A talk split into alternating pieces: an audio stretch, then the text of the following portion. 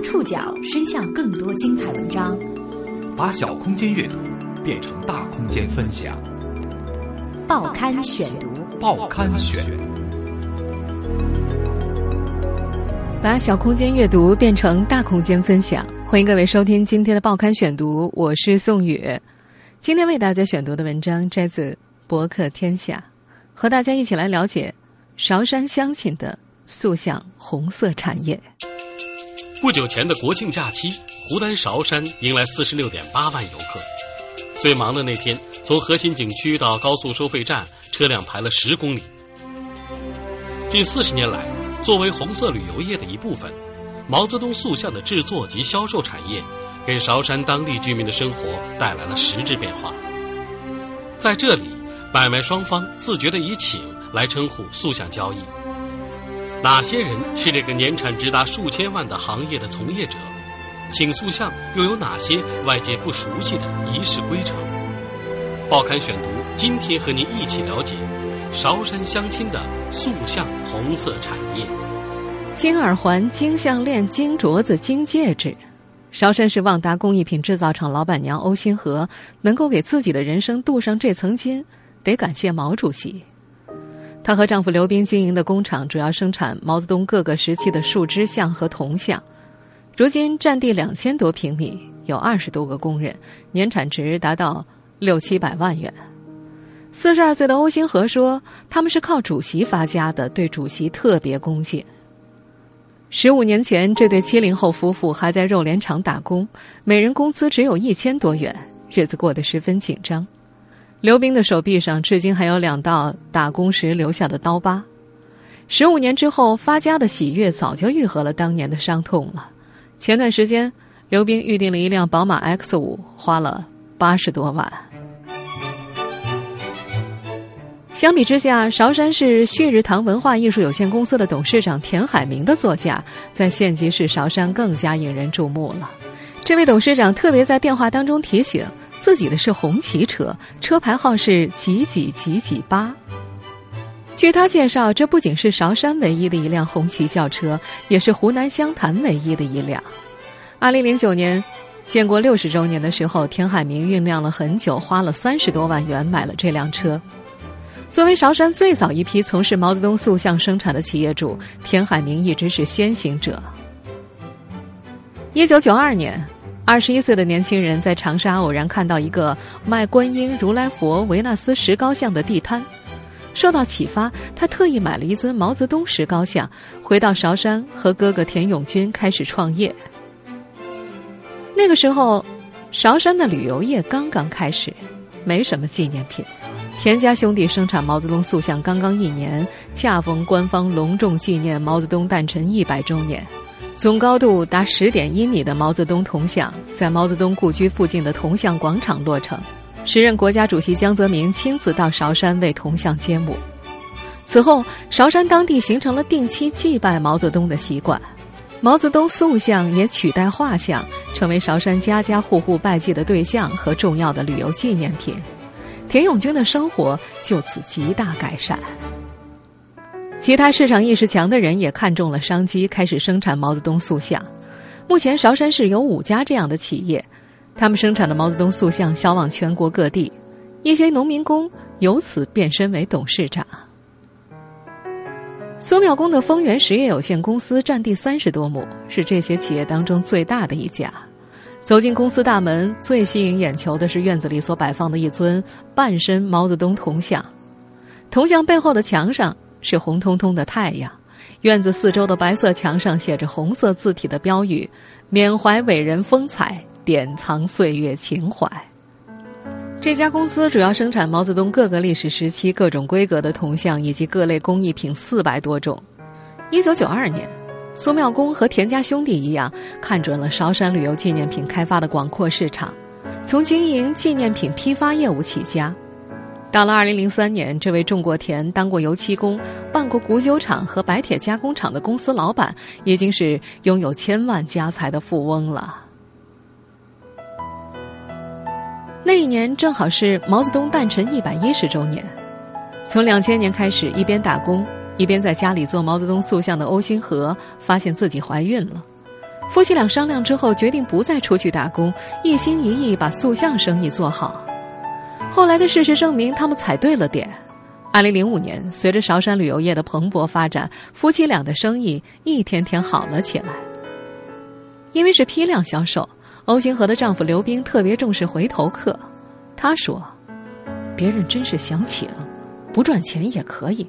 这样的客人啊，还会介绍朋友过来的。”韶山人以“请主席”或“请毛爷爷”称呼这类买卖行为。相比其他地方生产的毛泽东塑像，韶山的生产被认为是最具灵气。如今，他们的客户遍布全国各地。接受采访的那几天，刘冰夫妇电话不断，其中有两个客户下了十多万元的订单。远赴韶山请毛泽东塑像的都有什么人？自二零一三年来的八项规定有没有给韶山人的塑像生意带来影响？他们又是如何应对的？报刊选读继续播出：韶山相亲的塑像红色产业。丰富的订单让刘冰夫妇以作坊的形式运营自己的工厂，不停的运转。走进车间，刺鼻的气味迎面扑来，但是工人们大多不戴口罩。他们熟练的灌模、脱模、打磨、上色，旁边摆着一排又一排准备出厂的成品。这个占地两千多平方米的工厂，每年生产多少塑像，在老板刘冰这里是一笔糊涂账。从来没有算过。根据韶山市质量技术与监督局统计，韶山市目前需要监管的毛泽东塑像生产企业有五家，一年仅韶山市的销量就在三万尊左右。五家企业当中，有四家是像刘冰这样的作坊式工厂，主要生产工艺简单、成本比较低的树枝像。唯独前面提到的丰源公司的体系比较成熟，他们生产工艺复杂、成本比较高的铜像。相同规格的塑像，铜像的价格大概是树枝像的十倍左右。丰源公司副总经理周毅介绍，来请毛泽东铜像的什么人都有，比如军人、官员、企业主、农民。但是自从2013年以来，受到八项规定和经济下滑的影响，铜像的销量一直在下降。目前只有历史最高销量的百分之五十。他说，工厂基本处于亏损的边缘。韶山一家纪念品商店的老板也介绍，以前很多买毛泽东塑像的客人要求开发票，不过二零一三年以来变少了，现在一个月只能够开去一两张。迫于经济压力，去年丰源公司原本生产毛泽东铜像的生产线开始转型生产佛像，利润。的确，也在二零一三年左右了韶山这些企业的生死。当时，韶山有八家塑像工厂，市场竞争激烈。庞毅在朋友建议下所开办的塑像工厂没能熬过二零一三年，直接停产了。他原本在广州打工，没攒下钱，但是不愁吃穿。庞毅以为自己能够像周围做塑像的人一样发财。他的母亲杨志华也对此确信不疑，拿出了三万元的积蓄支持儿子。可是三年之后，投资进去的二十多万元血本无归，为此还欠了债。杨志华的家紧邻着赫赫有名的毛家饭店，房屋墙壁脱落，有的窗户甚至没有玻璃，一床粉色的被子在破旧的家具当中格外显眼，床头摆满了药罐子。屋后院子的杂草丛当中，堆着废弃的毛泽东塑像，相对完好的塑像则堆满了家中另外三个房间。有的塑像有瑕疵，有的属于半成品，都已经落满了灰尘。因为没钱做手术，七十一岁老人的右眼看不见东西。如今他在毛泽东纪念园的亭子下摆摊卖纪念品，赚点生活费。摊位不要租金。他从家里的塑像堆中开辟出一条路，挑选一些比较好的，拿水冲洗干净，拿到摊位上卖。虽然不好卖，但卖一点算一点看到堆积在家里的塑像，老人有时候会烦躁，不过很快就会冷静下来。哎，烦也没有用啊，只能慢慢的、耐心的卖。我手上啊是卖不完了。杨志华有时候也会禁不住想。如果家里不开办工厂，自己的生活状况应该会比现在好，起码不会欠债。庞毅做塑像生意的失败，一个原因是成本太高。另一个原因则是技术不过关。毛泽东塑像的技术准入门槛并不高，白手起家时，企业主基本都没有专业学习过工艺美术和雕塑，零基础的工人看一个星期就可以学会。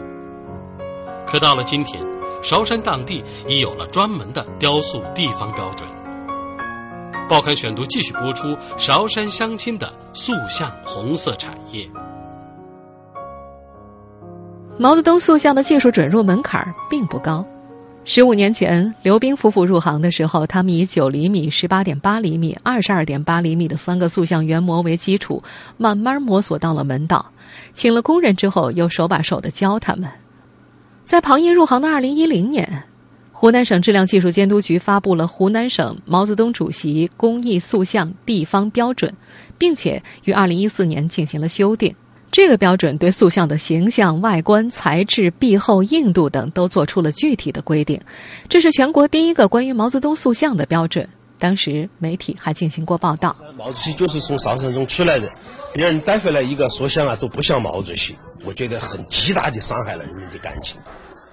从这个标准正式发布之后，韶山市质量与技术监督局负责对当地销售的毛泽东塑像进行监督检查。生产厂家的样品通过他们的审定之后，才能够生产上市。审定专家除了工艺美术、雕塑方面的专家，通常还有毛泽东的亲属。标准规定，塑像应该以毛泽东各个历史时期的真实照片为蓝本，真实照片应该来源于纪念馆、档案馆、博物馆等正式的文献资料。塑像的表面没有明显的污点、色差、变色和掉色，没有裂纹、划痕、起皱等缺陷。五官。是塑像制作的重点。考虑到毛泽东塑像属于手工艺品，即使同一个原模生产出的产品也会有差异，所以标准对塑像形象的要求比较抽象。比方说，表情贴切、自然逼真、姿势恰当。韶山市质量与技术监督局副局长张球说：“五官啊，要求特别高，肩部以上特别难把握。比如啊，主席的眼神炯炯有神。”参照以前的蓝图去美化它，提升它的形象，就是好的。他认为做好毛泽东塑像的关键是企业要有责任心，要怀着对主席崇敬的心去做，去用心做才能做好。说这件事的时候，他还特别强调了一句话：是韶山人就要为主席争光。质监局每周两天安排人员对塑像进行检查，看到不合格的产品会以提醒为主。韶山市质量与技术监督局副局长张球说：“主席像收回来以后啊，就算形象材质上有点儿那个，我们也不好怎么去处理嘛，只能收在那里，把它打碎也不行。现在质监局的办公室和仓库当中都存放着一些不合格的产品。树脂材料的毛泽东塑像不能回收，如果出现次品，厂家一般都会打碎扔掉。”当地一位退休干部谢师傅看到打烂之后被扔在外面的毛泽东塑像，很是气愤。他说：“把主席当成商品卖，是对主席的一种侮辱。有的主席像打烂了，就随便丢在外面，在当年这样搞就是反革命，是要坐牢的。”韶山市禁止生产塑料的、石膏等材质的塑像。技术监督局的张球说：“这是为了防止在邮寄过程当中摔了，一是对主席不敬，手断了脚断了；再一个是引起不必要的纠纷。如果是短途运输，毛泽东塑像一般装在配套的盒子里就可以，盒子是红色的，里面是黄布。长途运输要先用珍珠棉包好，放进盒子之后，在周围塞上充气袋，让塑像不动。”然后装进专用的大纸箱，再用木条固定好纸箱，发给物流公司。纸箱上用红色的字体印着“主席像，轻放，易碎，怕湿”。没有特别高的楼，到处可见各类促销广告。城区不大的韶山和其他小县城几乎没有区别，但稍微深入内部就会发现这里的不同。这座小城几乎家家户户都请有毛泽东塑像，既然是请，就不能随随便便，得有专门的仪式。报刊选读继续播出韶山相亲的塑像红色产业。在这座小城，外来者能够在出租车和私家车的前操作台上看到毛泽东塑像或毛泽东像章。出租车司机说：“保平安用的。”作为韶山市质量与技术监督局副局长，张球的办公桌上也摆着一尊自己请的毛泽东半身铜像。他说：“如果工作调动了，就会把这尊主席像再请过去。”不仅张球这种公务人员的办公室，这里的家家户户都请有毛泽东塑像。一些比较大的商店或者酒店大堂里，也无一不请来毛泽东塑像。九月下旬，一位女士为自己的医药公司在旭日堂定做了一尊一点八三米的毛泽东铜像。看在朋友的面子上，田海明要了个友情价，十万块。他还看了看日子，让对方农历九月初五来请，九五之尊嘛。田海明自称对风水、天象、易学等中国传统文化都有研究，周围朋友也叫他大师。一九九八年，田海明开始为请毛泽东塑像的客人做开光仪式。经过这种融合了道教、佛教的开光仪式洗礼的塑像，被很多客户认为极具灵气。田海明说。这客人有需求嘛？我们还是要满足大家对主席的敬仰之心，更好的传承文化。开光仪式之前，被请走的塑像会被系上红领巾；仪式结束之后，塑像用红布包裹。每一次，他都提醒客户要带着敬仰之心来请毛泽东塑像。如今，田海明在北京和南京都有合作的生产企业，也开了网店。但是，不管客户来自哪里，他坚持所有的毛泽东塑像都要先运到韶山接接地气，再从韶山出发。他有自己的道理。韶山圣地，只有在韶山请出去的主席像，才叫真正在韶山沾了福气的。与其他面向市场的企业不同，田海明称自己注重文化传播。他在交流当中会特地使用含有传统文化的词汇。他是一九七一年生人，自我介绍的时候会说出生于辛亥年。他用掌门人来代替董事长，称公司的电话叫“红色一号”。他也不听流行歌曲，手机铃声是东方红，车里的音乐是红军阿哥你慢慢走之类的革命化歌曲。田海明是中专毕业，没有读过多少书。但是专门学习了毛泽东在开国大典讲话的节奏和语气，能够背诵多首毛泽东诗词，对人民英雄纪念碑上的碑文和毛泽东在莫斯科大学的讲话张口就来。田海明的产品主要面向高端人群，在他看来，想要有影响力，必须要影响有影响的人。他透露，有不少领导干部前往他的旭日堂，自己跟众多官员喝茶的时候，都会聊聊毛泽东文化。早在一九九三年，借着全国纪念毛泽东诞辰一百周年的热潮，田海明在市场上看到了很多早年的毛泽东像章、画像，感觉历史价值和欣赏价值很高，就收藏起来慢慢研究。因此，他对自家产品的材质和工艺要求比较高，希望若干年之后能够成为藏品，永远的流传下来。同样型号的产品，旭日堂的至少比别家要贵上两倍。现在他有一个专门的博物馆，用来存放收藏来的塑像、画像和像章，其中像章的数量是最多的，大概有五万枚吧。以这些藏品为资本，田海明在一九九八年受邀加入了中国收藏家协会，此后就自然当选为湖南省收藏协会红色收藏委员会副主任、韶山市人大代表和湘潭市政协委员。田海明说自己接受过美国、荷兰、日本等国外一百多家媒体的采访，他对外媒记者一些古怪的问题印象深刻。有人问他在经济社会为什么卖毛泽东塑像赚钱，他回答：因为中国人民很崇拜主席，所以韶山人民有使命与责任满足大家的需求，分享主席的幸福。末了还强调一声：本来也是这样的。我要赚钱可以做地产，刚好有人脉关系，有很多时间和机会。还有外媒记者去问他的母亲：“现在是改革开放，为什么不做小平的像？”田海明说：“他的老母亲当时回答的很简单，因为是主席家乡的，肯定做毛主席；小平的应该他的家乡去做。”已经做了十五年塑像生意的刘斌夫妇，在二零一一年也有被美国记者采访的机会，采访的时间都约定好了。后来两口子一商量，想到了事情的严重性，在这里拍完以后，回到他们国家做个反面教材呢，那不是有损我们国威啊？欧星河说，对方答应拿钱给他，他都拒绝了。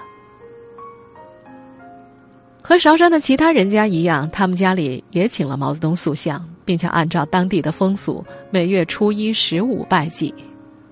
田海明拜祭的更加勤一些，每天至少要拜三次。早上起床洗漱完毕之后，他的第一件事就是向毛泽东塑像敬烟，然后是每天两次的早晚课。点燃三根香之后，将香靠近头部三鞠躬。再一根一根插进香炉，双手合十在胸前，再次鞠躬。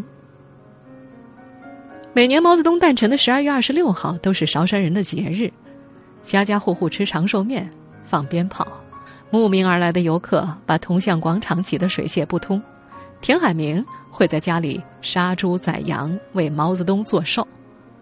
杀猪在供奉着多尊塑像的堂屋进行，将猪拉进来。架在长条桌上，割开脖子下方的大动脉，血哗啦啦流到盆子里，猪立刻停止喊叫。此时，鞭炮在院子里响起来。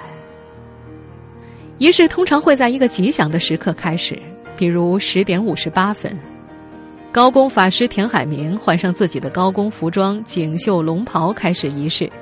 二十分钟的仪式有鸣礼炮、奏礼乐、敬烟、敬酒、烧纸钱等环节。然后，田海明会祈福主席保佑国泰民安、四海升平、人民幸福安康。仪式全程是在红太阳的伴奏下进行的。田海明还为此专门买了台留声机。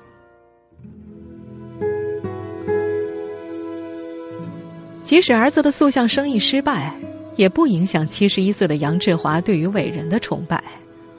他家的客厅里摆着毛泽东塑像，墙上。挂着印有毛泽东头像的挂历，二十多年来，每天早上起床之后，杨志华做的第一件事情就是对着客厅当中的塑像磕三个头，希望能够保佑全家平安、财源广进。杨志华说：“哎，是我没能耐呀，也不能怪主席没保佑。全国各地这么大的地方，他也管不了这么宽嘛。那还有好多比我苦的地方，有些地方饭都吃不到。”这我还是很清楚的。他儿子庞毅在塑像工厂破产之后，在韶山城区经营一家 KTV。因为担心被邻居看不起，杨志华很少去串门，这让他无比怀念毛泽东时代。他觉得毛泽东时代的人是比较单纯，人情观念都比较好。那个时代没有很多富的，都差不多，有吃都吃，没吃都不吃，都是一样的。而现在情况不同了。一九六四年，二十岁的武汉知青杨志华响应号召，到新疆伊犁支边。四年之后，在农场做出纳的她，跟丈夫回到了韶山。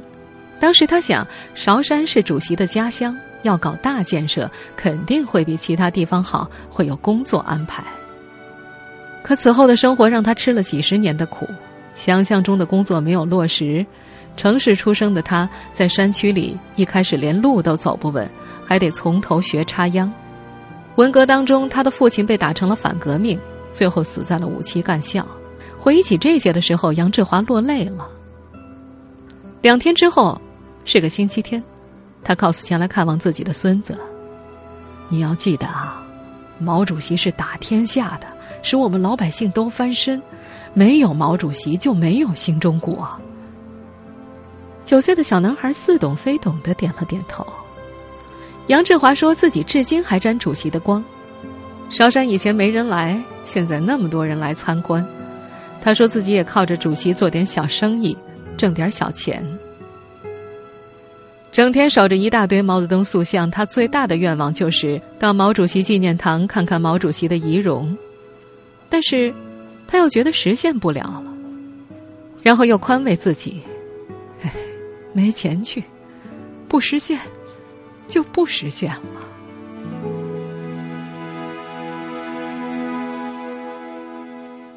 听众朋友，以上您收听的是《报刊选读》，韶山乡亲的塑像红色产业。我是宋宇，感谢各位的收听。